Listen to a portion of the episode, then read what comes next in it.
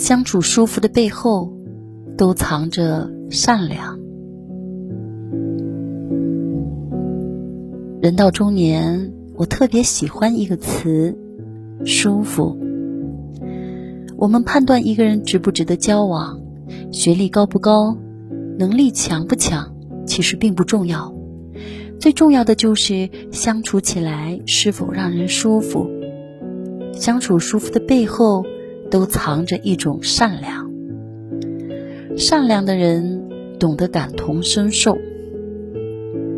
凌晨一点，有人在网上发布了一个帖子，他说：“深更半夜跑滴滴的人都是怎么想的？真有人为了钱不顾一切吗？”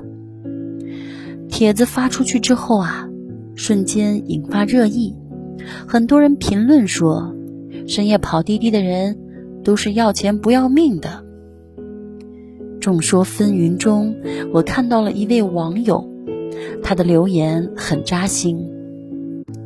他说：“尽管我没在深夜跑过滴滴，但我更能理解深夜跑滴滴的人，因为二十三点到凌晨五点间。”有深夜服务费，这就意味着同样的里程能赚更多的钱，而且半夜不堵车，意味着平均时速更快，油耗更低，可以更省钱。深夜跑滴滴的人，不是要钱不要命的人，都是为了混口饭吃的普通劳动人民。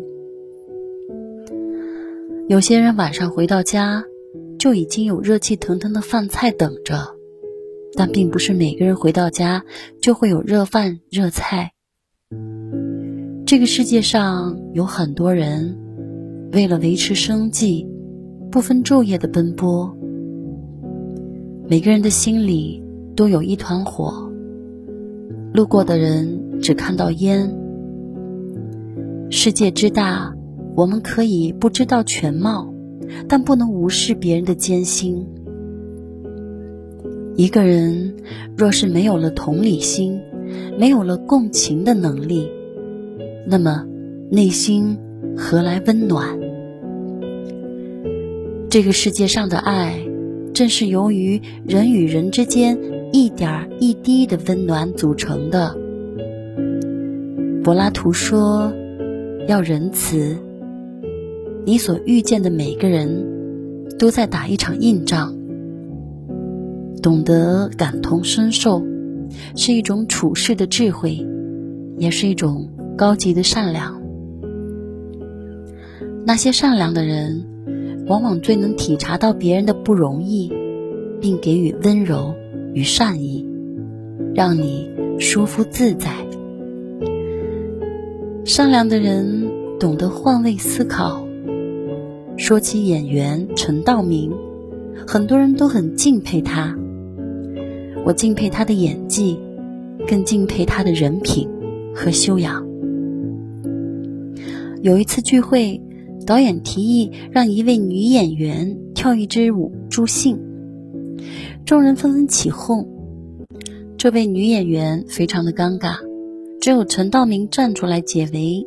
他说：“第一。”人家丫头作为演员不便跳这个舞，其次人家穿着高跟鞋不方便。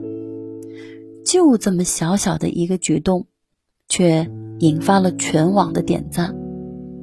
越是善良的人，越懂得在别人陷入窘境时设身处地、将心比心的替他人考虑。生命是一种回声，唯有懂得换位思考。换位做事儿，换位做人，才能换得真心。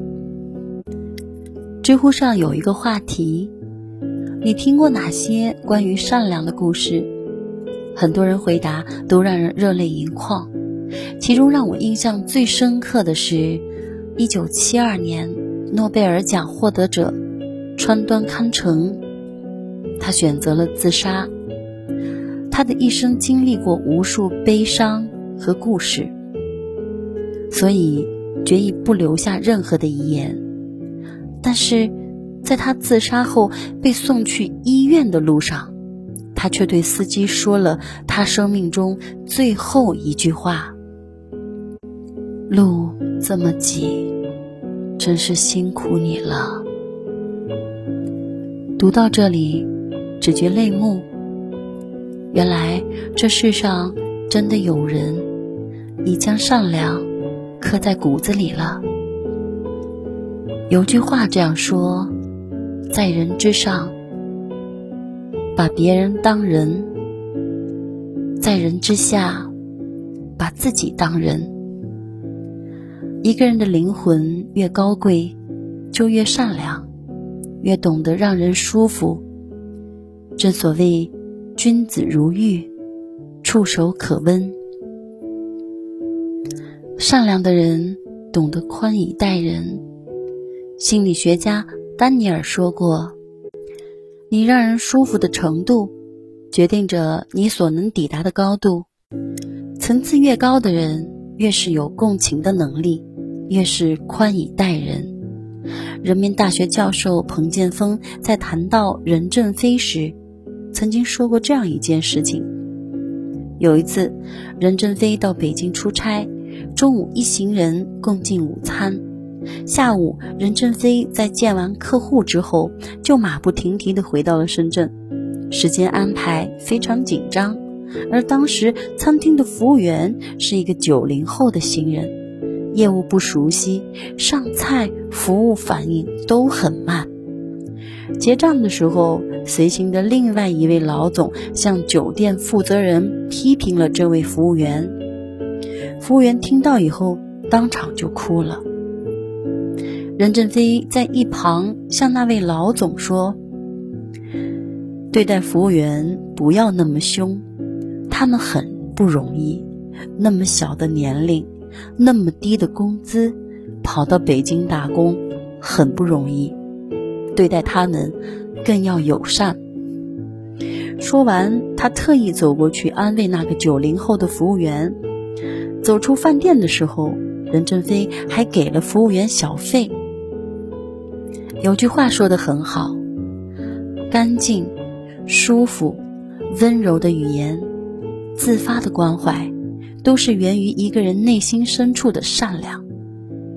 那些相处舒服的人，不会。颐指气使，更不会高高在上的对待别人，而是内心柔软，宽以待人。作家罗大里曾经说过：“人的心只有拳头那么大，可是一个善良的人，他的心却能容得下全世界。”换个角度看待万物，便是善良。心怀悲悯，互相体谅，才是人情。懂得仁慈，近程远山，都是人间。人生海海，谁不是举步维艰，孤独前往？但这世界美就美在，有人是照耀他人的光，有人是等待黎明的夜。孤独不会消失。灵魂却可相拥。但愿我们做个善良的人，成为那一束照亮别人的光。